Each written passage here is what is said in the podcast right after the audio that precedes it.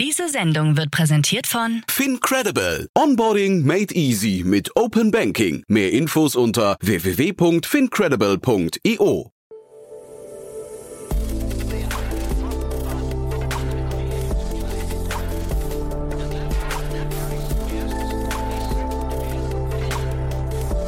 Startup Insider Daily.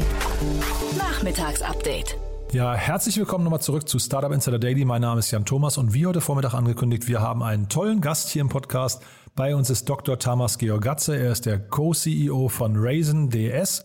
Das Unternehmen ist Ende Juni hervorgegangen aus der Fusion zwischen Raisin, also dem Unternehmen Weltsparen, und dem Unternehmen Deposit Solution, also zwei Unternehmen, die sich, äh, ja, man sagt, auf Augenhöhe getroffen haben, weil sie zwei Wettbewerber waren, die relativ starke Überschneidungen hatten und deswegen sich irgendwann hingesetzt hatten und haben gesagt, äh, lass uns mal sprechen. Macht es nicht mehr Sinn, wenn wir statt uns aneinander aufzureiben, lieber versuchen, gemeinsame Sache zu machen und dafür lieber die europäische Marktführerschaft gemeinsam anzustreben? Genau das ist passiert. Also das heißt, es wurden die Kräfte gebündelt und wie das Ganze geklappt hat, wie es dazu kam und was das jetzt bedeutet, darüber genau spreche ich jetzt gleich mit Thomas. Ein super interessantes Gespräch, wie gesagt. Und äh, ja, ich kann euch nur empfehlen, das bis zum Ende durchzuhören. Wir legen auch sofort los. Jetzt kommen nur noch ganz kurz die Verbraucherhinweise. Werbung. Hi, hier ist Nina aus dem Content-Team von Startup Insider. Vielleicht hast du es ja schon gehört, wir haben endlich neben unserem Hauptkanal Startup Insider nun auch separate Kanäle für unsere verschiedenen Formate eingerichtet. Wenn du zum Beispiel nur unser tägliches Nachrichtenupdate Startup News hören möchtest, kannst du ab jetzt ausschließlich den Startup News Kanal abonnieren. Gleiches gilt für Investments und Exits, Startup Spotlight und alle anderen Formate, die zukünftig kommen werden. Die volle Ladung Startup Insider, also alle Formate, gibt es natürlich weiterhin hier auf dem Hauptkanal. Also, um die einzelnen Kanäle zu abonnieren, besuche jetzt startupinsider.de/slash insider. Wir sehen uns auf deinem Lieblingskanal.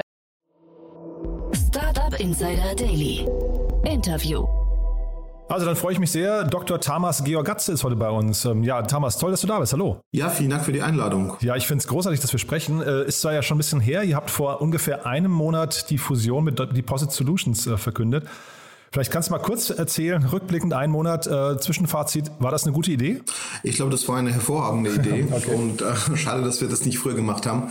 Also tatsächlich kann man äh, von meinem persönlichen äh, Erlebnis äh, oder positiven Überraschung äh, erzählen, ist, dass äh, sowohl äh, das Team auf beiden Seiten hat die Nachricht äh, extrem positiv aufgenommen, wie auch äh, die Leute sind sehr engagiert, sehr viel Energie und äh, das ist äh, tatsächlich äh, hervorragend mit, mit so viel Energie und der Lust auf was Neues, Größeres äh, zu bauen, äh, äh, mit dem Team zusammen äh, dort weiterzumachen. Also insgesamt super Zwischenfazit und äh, schade, dass wir das nicht früher gemacht haben. Mhm. Das klingt jetzt so ein bisschen kokettierend, wie ich das gefragt habe, aber natürlich ist es wahrscheinlich echt so, dass man bei so einer Fusion auch unglaub, äh, unglaublich viele Fehler machen kann. Ne? Also da geht man doch wahrscheinlich auch abends so ins Bett und fragt, habe ich es jetzt richtig kommuniziert? Äh, sind alle Verträge unter Dach und Fach? Habe ich an der und der Stelle, ich weiß nicht, richtig verhandelt und so?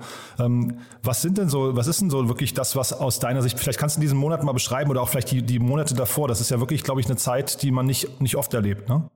Ja, das ist, also hast du vollkommen recht. Ich glaube, das äh, Wichtigste ist tatsächlich, äh, was wir uns auch vorgenommen haben, äh, äh, transparente Kommunikation nach innen und nach außen. Und das haben wir uns tatsächlich auch vor, äh, vor dem Announcement und vor dem Closing ja auch sehr genau äh, überlegt, welche Stakeholder haben wir und äh, an wen müssen wir intensiv kommunizieren. Ähm, also quasi alle von, von externen Partnern angefangen bis bis ähm, Mitarbeiter, äh, eigentlich die wichtigste Kommunikationszielgruppe.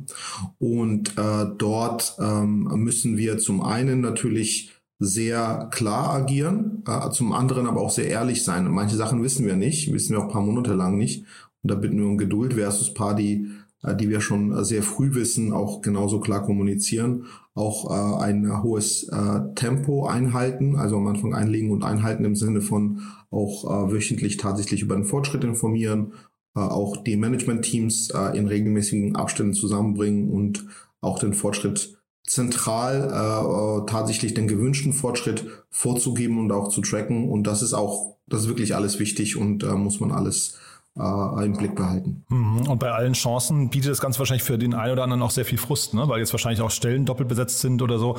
Ähm, du hast jetzt gerade schon mehrfach erwähnt, dass du dir gewünscht hättest, dass ihr das vielleicht früher gemacht hättet. Ähm, ihr seid ja beides sehr erwachsene Unternehmen schon mit sehr vielen Investoren und ähm, ich weiß nicht, vielleicht kannst du mal gleich was zur Gesamtmitarbeiterzahl sagen. Aber warum habt ihr das denn nicht früher gemacht?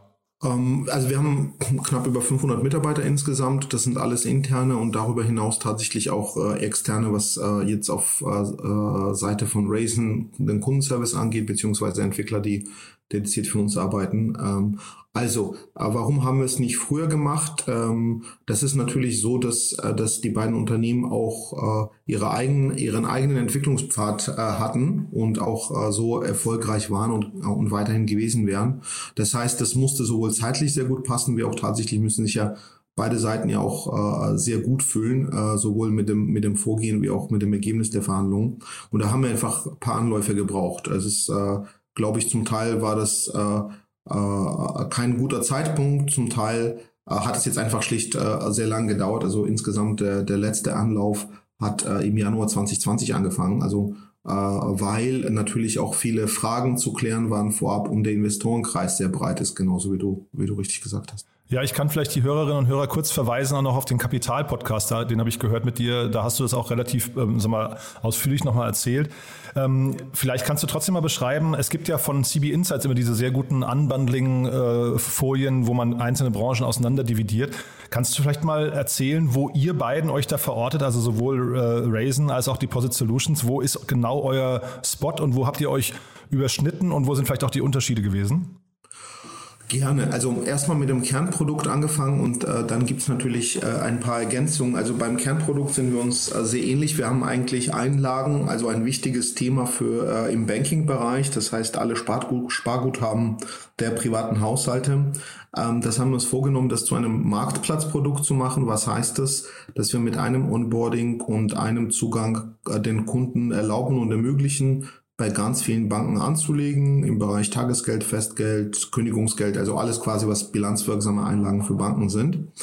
Ähm, wir haben insgesamt 170 Banken, die so Einlagen über unsere Plattform ermöglichen.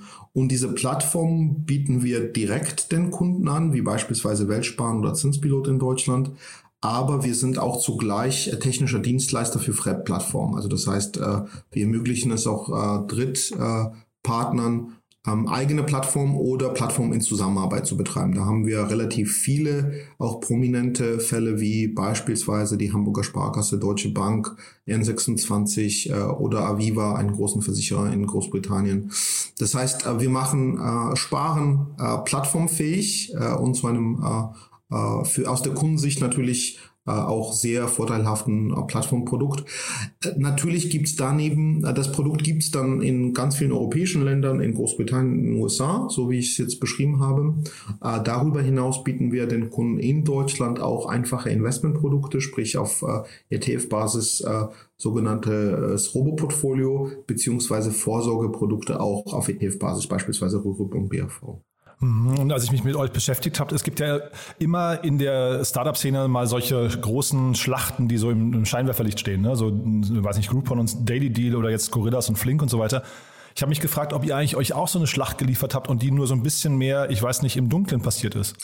Oh ja, also wir haben sicherlich eine Schlacht äh, geliefert. Wo ist aber unsere Schlacht? Passiert hier weniger in der Kundenschnittstelle äh, sondern tatsächlich bei den Partnern, weil das Produkt ist so gut wie die äh, Banken, die eben angeschlossen sind. Äh, und da sind natürlich sehr viele kompetitive Ausschreibungen beziehungsweise tatsächlich auch sehr vieles an, an, an ähm, äh, ähm, Geschehnissen äh, auch äh, äh, passiert in, in den letzten Jahren. Also sprich, wir haben Lösungen den gleichen Partnern vorgetragen, dann wurde eine Lösung umgesetzt, die andere dann etwas auf die längere Bank geschoben und äh, äh oder es gab äh, sehr lange Ausschreibungen. Das war auch ein Thema, was natürlich äh, beim, äh, ähm, beim Aufbau dann auch gehindert hat, nicht nur uns, sondern auch unsere externen Partner, weil viele von denen monatelange Ausschreibungen äh, gemacht haben zu einem Produkt, was eigentlich äh, äh, nur wenige anbieten ähm, und wo die Differenzen zwischen Anbietern auch eigentlich relativ gering waren, aber nichtsdestotrotz haben sich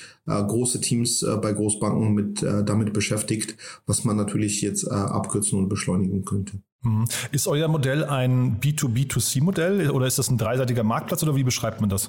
Also wir haben zwei Modelle, die wir gleich äh, wichtig halten. Das eine ist B2C-Modell direkt zum Kunden und das andere ist äh, ein B2B2C-Modell, wo der Kunde eben über seine Hausbank äh, oder seine Neobank oder seinen Vermögensverwalter agiert und mit uns nicht direkt in Kontakt tritt. Also das, wir betreiben beide Modelle und Plattformanbieter oder beziehungsweise die Angebote werden dann von Banken zur Verfügung gestellt. Äh, das sind insgesamt 170 Banken eben aus äh, ganz Europa, äh, Großbritannien und und den USA äh, in den jeweiligen dann lokalen Plattformen. Mhm. Und ich finde es ziemlich beeindruckend, also jetzt gerade in der Startup-Szene gibt es wirklich gerade immer mehr M&A-Transaktionen unter Startups. Ne? Ich hatte irgendwie, äh, ich weiß nicht, Staffbase hier, äh, Sender, überall, äh, ID Now und so weiter und so fort. Also es, es passiert immer mehr und jetzt bei euch natürlich untergleichen. Ihr sprecht ja hier auch in eurer zumindest Pressemeldung von einer, Trans äh, einer, einer, äh, einer Fusion auf Augenhöhe.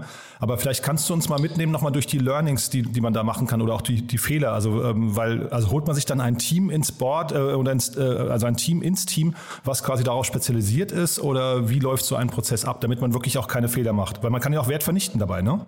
Das stimmt. Also man kann es, glaube ich, auch unterschiedlich richtig machen. Da gibt es äh, kein richtig und falsches, so mit externen mit externer Unterstützung oder nicht. Ähm, äh, externe Unterstützung macht natürlich dort Sinn, wo man eher Scanning macht und in neue Märkte sich begibt, wo man auch ähm, erstens sich nicht so gut auskennt, zweitens natürlich jetzt direkt als Interessent äh, äh, zu klingeln äh, erhöht äh, den Preis äh, sofort, also sprich, äh, dass es äh, gegebenenfalls machen externer Sinn. Wir haben es jedes Mal ähm, äh, solche ähm, äh, äh, Verhandlungen auch direkt und intern aufgestellt und, und intern geführt.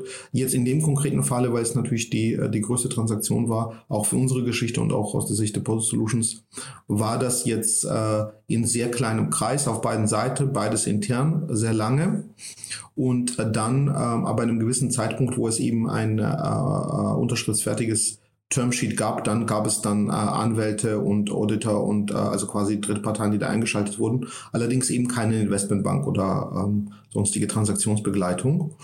Äh, und warum haben wir es jetzt intern gemacht, ist natürlich, weil äh, eben die Implikation zum einen auf der wettbewerbsrechtlichen Seite, also wir durften kaum was austauschen und das wurde auch natürlich äh, äh, besonderes Augenmerk drauf äh, gelegt, weil wir auch direkte Wettbewerber äh, waren. Ähm, sprich nicht nur äh, aus der OWG-Sicht, aus der rechtlichen Sicht, sondern auch aus dem eigenen Interesse der, äh, der Parteien. Und das zweite ist tatsächlich Alignment der äh, der äh, Shareholder auf beiden Seiten. Das konnten natürlich nur die Management-Teams äh, dann von beiden Seiten auch selbst machen. Da war auch eine externe Investmentbank dann, wäre nicht besonders hilfreich gewesen. Also deshalb, äh, also wurde auf beiden Seiten auf höchster Ebene im sehr kleinen Kreis gemacht. Ja, und trotzdem nochmal, was kann da schiefgehen bei sowas? Weil, also, was ich jetzt zum Beispiel bemerkenswert finde, ähm, Tim Sievers ist ja dann, also scheidet, glaube ich, zum Ende des Jahres aus. Das klingt alles so geräuschlos bei euch, aber sowas kann ja auch mal echt in die Hose gehen eigentlich, ne? Solche Gespräche. Ja, also deshalb haben wir uns ja viel Zeit genommen, weil wir da, glaube ich, viele, äh, viele Sachen auch vorgehen danach und auch ähm, äh, viele Themen schon vorbesprochen äh, haben und auch Zeit hatten vorzubesprechen. Auch die Top-Teams auf beiden Seiten hatten Zeit, sich kennenzulernen. Also tatsächlich auch äh, zusammengekommen. Äh, natürlich dann auch alles privat oder, oder in äh, geschlossenen Räumen, aber wir hatten auch Zeit, uns über Strategie auszutauschen äh, und äh, über die Aufstellung des gemeinsamen Teams und äh, die Hauptmessages bei der Kommunikation. Also ich glaube, das hat tatsächlich das, ähm, das Comfort-Level erhöht auf beiden Seiten. Und das ist sehr wichtig natürlich bei, bei der Größe, dass, dass da kein nichts Unausgesprochenes im Raum steht, womit man dann anfängt, äh, mitten äh, in, in der Umsetzung äh, sich zu beschäftigen und zu verhacken und dann unterschiedliche Messages rauszugeben. Da waren wir schon relativ, äh, relativ weit. Auch glaube ich, wenn es Konfliktthemen gibt, die auf jeden Fall äh, frühzeitig auszusprechen und auch als solche zu behandeln, also tatsächlich auch zu markieren und sagen, guck mal, hier sind wir uns noch nicht einig und müssen darüber noch mal in der Tiefe sprechen. Das ist auf jeden Fall sinnvoll. Wenn man das alles ungelöst lässt, das holt einen dann später im Prozess ein, wo dann tatsächlich sowohl der Zeitdruck wie auch äh, der Volksdruck natürlich deutlich höher ist. Und zu welchem Zeitpunkt spricht man über Bewertungen? Also wann hält man quasi die beiden Firmen nebeneinander und nach welchen Maßstäben kann man die bewerten? Also ich halt vielleicht da auch noch die Anekdote, du hast ja, glaube ich, im Kapital-Podcast gesagt, dass die Bewertung, die auf deutsche Startups gemutmaßt wurde, dass, dass du die selbst nicht kanntest und auch nicht nachvollziehen konntest. Aber nichtsdestotrotz, es muss ja eine Bewertung der Anteile irgendwie geben und da muss ja auch jeder hinterher fein mit sein, ne? Genau, klar. Also das, das darüber sprechen äh, die äh, äh, die beteiligten Parteien natürlich auch lange und ausführlich gerne und und so weiter. Und da gibt's ganz ganz viele äh, Gesichtspunkte, die man berücksichtigt. Äh, normalerweise ist natürlich die Größe des Geschäfts, äh, die Dynamik, was bringt man für Stärken mit ähm, und so weiter und so weiter. Ähm, zum Teil sind ja die äh, Geschäfte dann doch leicht unterschiedlich, ähm, äh, weil beispielsweise bei uns gab es dann auch eine Bank, äh, äh, im, äh, die dann auch teilweise auch ein Fremdgeschäft macht und so weiter. Also das heißt, da das ist natürlich ein ein wichtiges Thema, bei dem man sich natürlich auch enorm verhaken kann und, und dann ähm, ich glaube, es gibt kein, kein faires Ergebnis, sondern eins, was beide Seiten dann als unfair, aber noch akzeptabel erachten. das ist das quasi das beste Outcome, was man erreichen kann wahrscheinlich. Das ne? ist, glaube ich, das Maximalziel, ja. Mhm. Und äh, so war es jetzt bei uns auch. Ich glaube, keiner hat dann danach getanzt oder war happy mit dem Ergebnis, was jetzt äh, genau dieses Thema angeht. Aber äh, zugleich ähm, äh, war das wahrscheinlich das einzige Akzeptable auf beiden Seiten. Und spielen dabei dann die äh, vorherigen Investitionsrunden eine Rolle, also die Bewertung, die jeder erzielt hat, oder geht man da einfach hin und sagt, Nein. vergiss mal, wollte ich gerade sagen, weil das ist ja möglicherweise eine sehr subjektive Bewertung, ne? Ja, ja, klar. Und ich meine, die, äh, also die äh, muss ja nicht jetzt äh, äh, in absoluten Zahlen ausgedruckt sein, weil in unserem Fall ist ja keine Fremdfinanzierung geflossen. Also von daher, ich glaube, das ist ohnehin ein Marktbeweis, den man braucht und auch eine echte signifikante Runde und ohne dessen sind es ja ohnehin fand ich meine Bewertung. Ja, der Daniel Wild hier bei uns im Podcast hat mal, wir haben euren Deal ein bisschen besprochen, der hat gemutmaßt, dass ihr so auf eine 3 Milliarden Bewertung zugeht. Ist, äh, ich habe mich gefragt, wahrscheinlich müsste doch jetzt bei euch irgendwann auch eine Finanzierungsrunde noch kommen, weil jetzt Geld ja gerade, das weißt du ja am allerbesten, gerade sehr, sehr günstig ist, ne? Genau, es ist ein sehr gutes Marktumfeld. Also wir haben jetzt im Moment keinen Druck. Also das heißt, wir haben auch ordentlich äh, tatsächlich Liquidität jetzt in der gemeinsamen Firma ähm, und äh, müssen jetzt auch, glaube ich, eher auf der internen Seite äh, liefern, also im Sinne von gemeinsame Organisation aufstellen, tatsächlich die berechtigten Fragen der Partner beantworten, äh, Verbesserungen äh, für alle bewirken oder anfangen zumindest, dass wir, äh, dass wir äh, erlebbare Verbesserungen dann auch liefern. Ähm, nichtsdestotrotz, also so wie du sagst, das Marktumfeld ist sehr gut, ist jetzt bei uns nicht, nicht ganz oben auf der Prioritätsliste, aber da sind wir, äh, da sind wir auf jeden Fall offen, um, um das Thema uns in den kommenden Quartalen vorzunehmen, äh, ganz ruhig und ohne, ohne Zeitdruck. Äh, ich glaube, das äh, Umfeld wird auch, und zumindest mein Gefühl ist, dass das Umfeld wird nicht schlechter, obwohl man natürlich dann immer ein FOMO hat und, und Angst, das äh, zu verpassen. Aber äh, gegeben der, der Liquiditätsflut äh, auf den Märkten und äh, Mangel der sinnvollen Alternativen ist, äh, ist natürlich, äh, der Boom wird weitergehen. Und gerade jetzt werden auch noch weitere große Summen in, äh, in späte äh, VCs oder Growth Funds eingesammelt, die dann äh, natürlich zeitverlagert ja auf den Markt kommen. Und ist es denn falsch, vielleicht sogar zu sagen, dass es umgekehrt ist? Durch die Fusion seid ihr kapitaleffizienter geworden und müsst vielleicht gar nicht so schnell Geld einsammeln?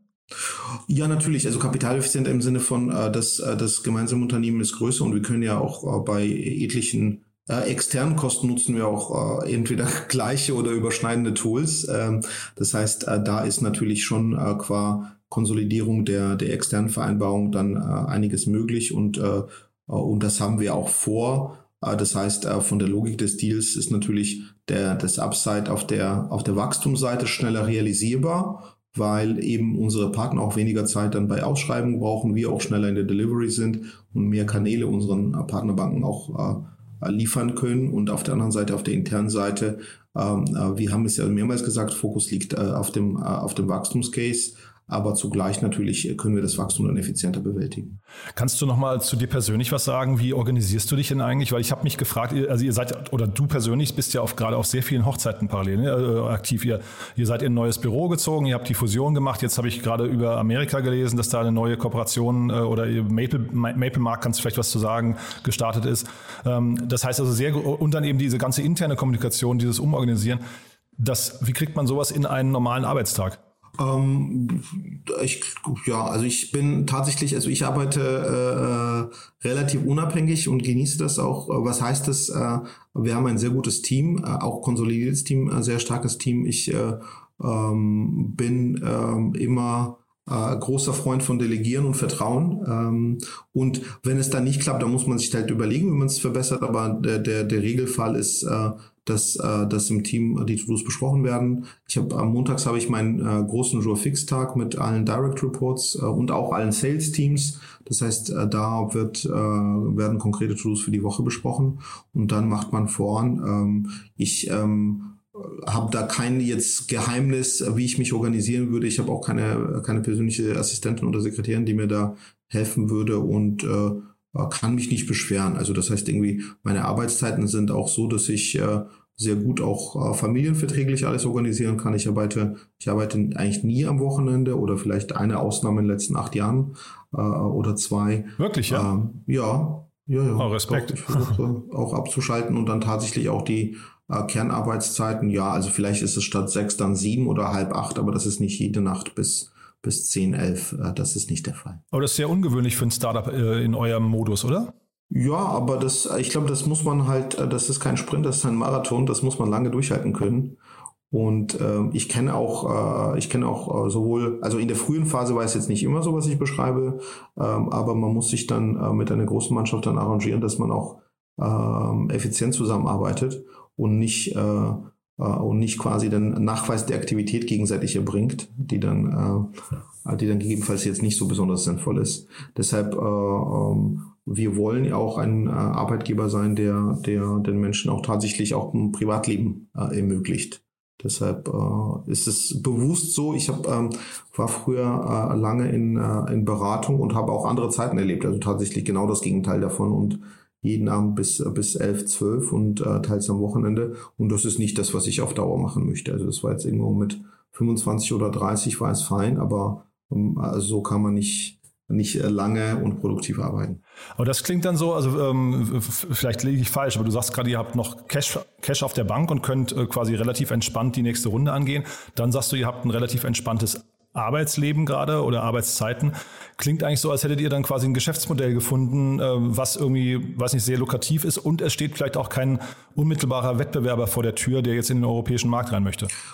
Also ich würde es jetzt nicht quasi ins Geschäftsmodell übersetzen. Also ich glaube, es gibt ja unterschiedliche äh, Ansätze, wie man, äh, wie man die Arbeit organisiert. Uns ist da tatsächlich auch sehr, sehr wichtig, dass wir als Arbeitgeber eine Kultur schaffen, äh, die ähm, äh, Mitarbeiter motiviert und die darauf äh, auch äh, ausgerichtet ist, dass wir äh, den Kollegen auch äh, eine sehr gute Work-Life-Balance äh, ermöglichen und erlauben. Und das ist der ähm, das ist quasi der, der Ursprung des Ganzen. Das heißt, wir rekrutieren auch ahead of the curve. Wir gucken, dass wir ähm, die Kollegen auch entlasten können, uns gegenseitig helfen ähm, über die Bereichs- oder Abteilungsgrenzen hinweg. Also ähm, das hat auch viel mit Selbstorganisation zu tun. Es ist nicht unbedingt, dass wir jetzt da irgendwelche Monopolmargen hätten. Das haben wir natürlich nicht. Erstens, zweitens ist äh, der Bereich, in dem wir unterwegs sind, äh, ist auch sehr niedrigmargig insgesamt, also sowohl der Einlagenbereich wie auch der Robo-Bereich. Und in allen diesen Bereichen, inklusive Robo, beispielsweise haben wir vor der Einführung des Produkts äh, vor mittlerweile äh, deutlich über, äh, also fast drei Jahren, die geringste Marge im ganzen Markt. Die ist ja transparent nachvollziehbar und äh, da gibt's äh, auch Vergleiche. Das heißt, wir arbeiten auch äh, auf der Produktseite niedrigmargig. Wir haben sehr zufriedene Endkunden, aber auch zugleich die Partner, die mit uns arbeiten, äh, dass wir das äh, qualitativ hochwertig und und effizient, das heißt zu geringen Kosten, äh, die Bearbeitung äh, hinbekommen und zugleich für die Kunden eben beste Konditionen zu, zu günstigsten Preisen anbieten können. Das ist der Anspruch, da gibt's jetzt kein, äh, kein, kein Margenvoodoo dahinter. Und die Selbstorganisation ist für uns halt ein separates Thema, was uns auch Gründern auch im gemeinsamen Unternehmen Raising DS. Wir sind ja auch et alle etwas älter als der normale Durchschnittsgründer, uns auch dann tatsächlich persönlich wichtig ist. Mhm. Ja, man hat äh, auf eurer Webseite gibt es ein paar Zahlen, die kommuniziert werden. Ich weiß nicht, ob die noch ganz aktuell sind, aber 36,5 Milliarden Assets under Management und 365.000 Kunden. Das klingt dann eben, dass der typische Kunde bei euch 100.000 Euro verwalten lässt. Ja, ist das so die Größenordnung? Ähm, also das ist jetzt nicht komplett falsch. Die konsolidierten Zahlen sind sind sind etwas anders. Ich ähm, zu den Zahlen äh, konkret oder zu der zu der Angabe. Ähm, äh, da steht vermitteltes Volumen, glaube ich, was du worauf du äh, referenzierst. Das ist tatsächlich historisch vermitteltes Volumen.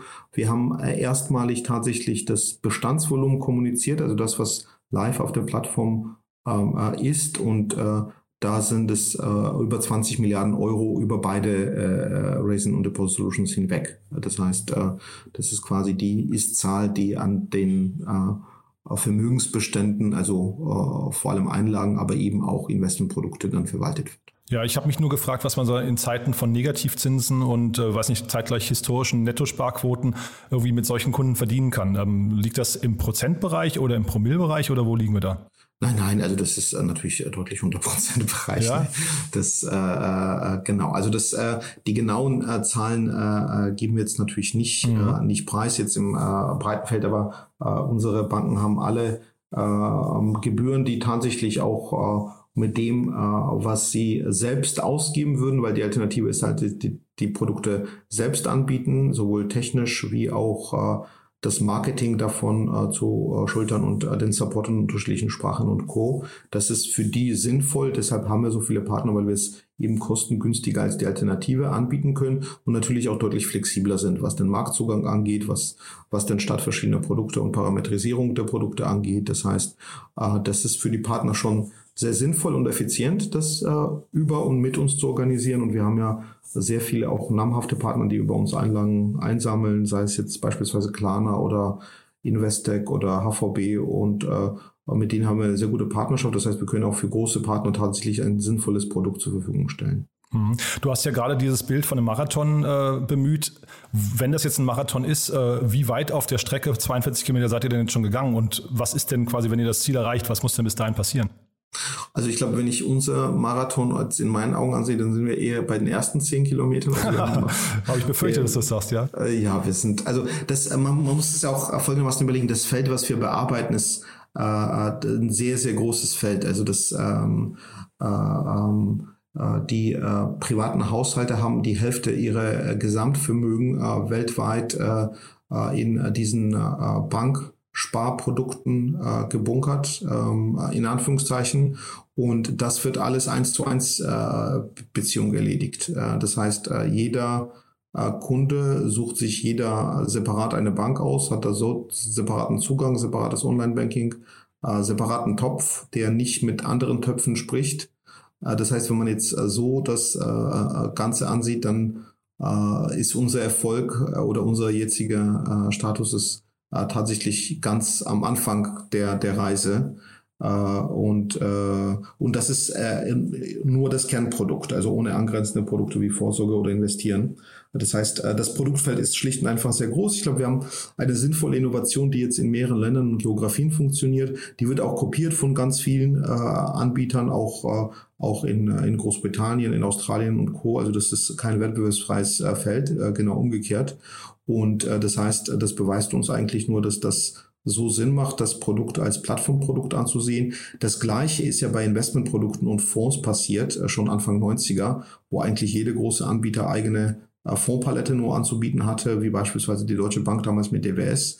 Und das ist, hat sich ja komplett äh, geändert. Sowohl Deutsche Bank bietet deutlich mehr äh, Fondsprodukte an, inklusive Fidelity und, und alle anderen. Wie DWS bedienen sich natürlich alle anderen Vertriebswege. Und äh, ähnliche Entwicklung sehen wir auch äh, im Einlagenbereich. Also warum sollte es tatsächlich ein Closed Shop des eigenen Angebots sein, sondern äh, nicht deutlich offene Anbieterarchitektur sich da etablieren?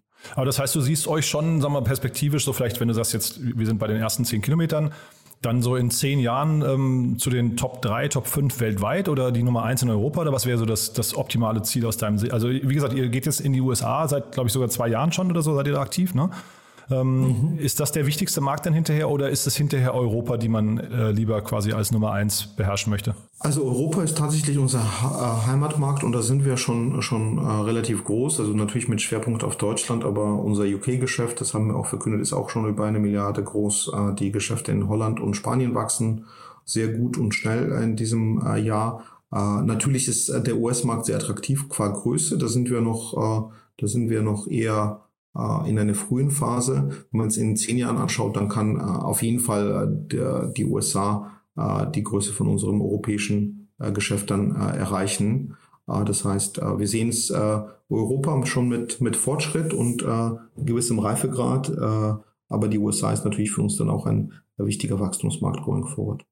Super, Thomas. Du, dann sind wir eigentlich durch. Ich wollte mal ganz kurz fragen, du bist ja auch Business Angel. Vielleicht kannst du noch mal ein, zwei Sätze dazu sagen, wie du deine Investments aussuchst. Also was sind so quasi die Kriterien, falls jetzt jemand denkt, wow, der könnte ja eigentlich zu unserem Business passen. Es sind relativ viele Finanzthemen, habe ich gesehen. Ne? Ähm, äh, vielleicht kannst du noch mal kurz ein Wort oder einen Satz dazu sagen.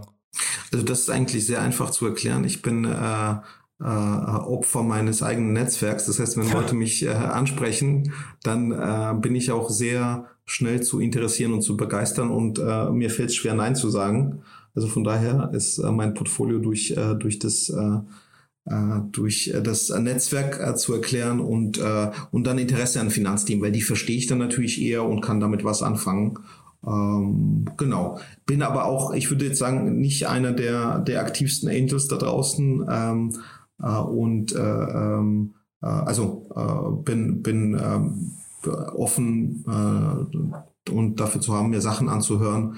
Äh, und meine Aktivität hat sich auch etwas verlangsamt in den letzten zwei, drei Jahren und doch mehr Fokus auf, auf Raisin DS und äh, auf die äh, auf die Zeit und äh, den äh, äh, dort äh, versus der, der Angel-Aktivität. Super, also das heißt, wer dich gewinnen möchte als Angel, am besten in dein Netzwerk kommen oder über dein Netzwerk gehen. Das äh, wäre ein Bestandteil der Erfolgsformel, ja. cool. Du, Thomas, hat ganz großen Spaß gemacht. Haben wir aus deiner Sicht irgendwas Wichtiges vergessen? Nein, ist alles, alles gut. Klasse. Du, da, dann vielen, vielen Dank. Viel Spaß weiterhin beim Marathon. Viel Erfolg. Und äh, ja, ich bin gespannt auf die nächsten News. Vielen Dank, Jan. Und ja, toi, toi, toi. Bis dann. Werbung.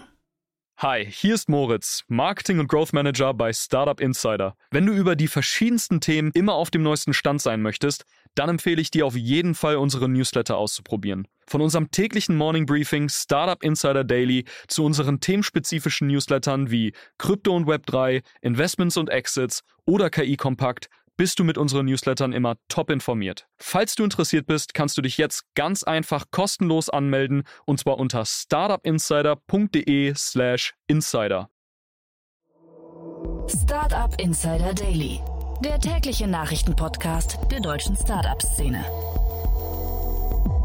So, und damit sind wir durch für heute. Das war Dr. Thomas Georgatze von Raisin DS. Ich fand es ein super interessantes Gespräch, muss ich sagen. Ich finde, Thomas hat das auch sehr, sehr authentisch und äh, ja, vor allem sehr offen alles beantwortet. Ich hoffe, es hat euch Spaß gemacht. Ich hoffe, ihr habt genauso viel gelernt wie ich. Ähm, ich habe auf jeden Fall eine Menge mitgenommen.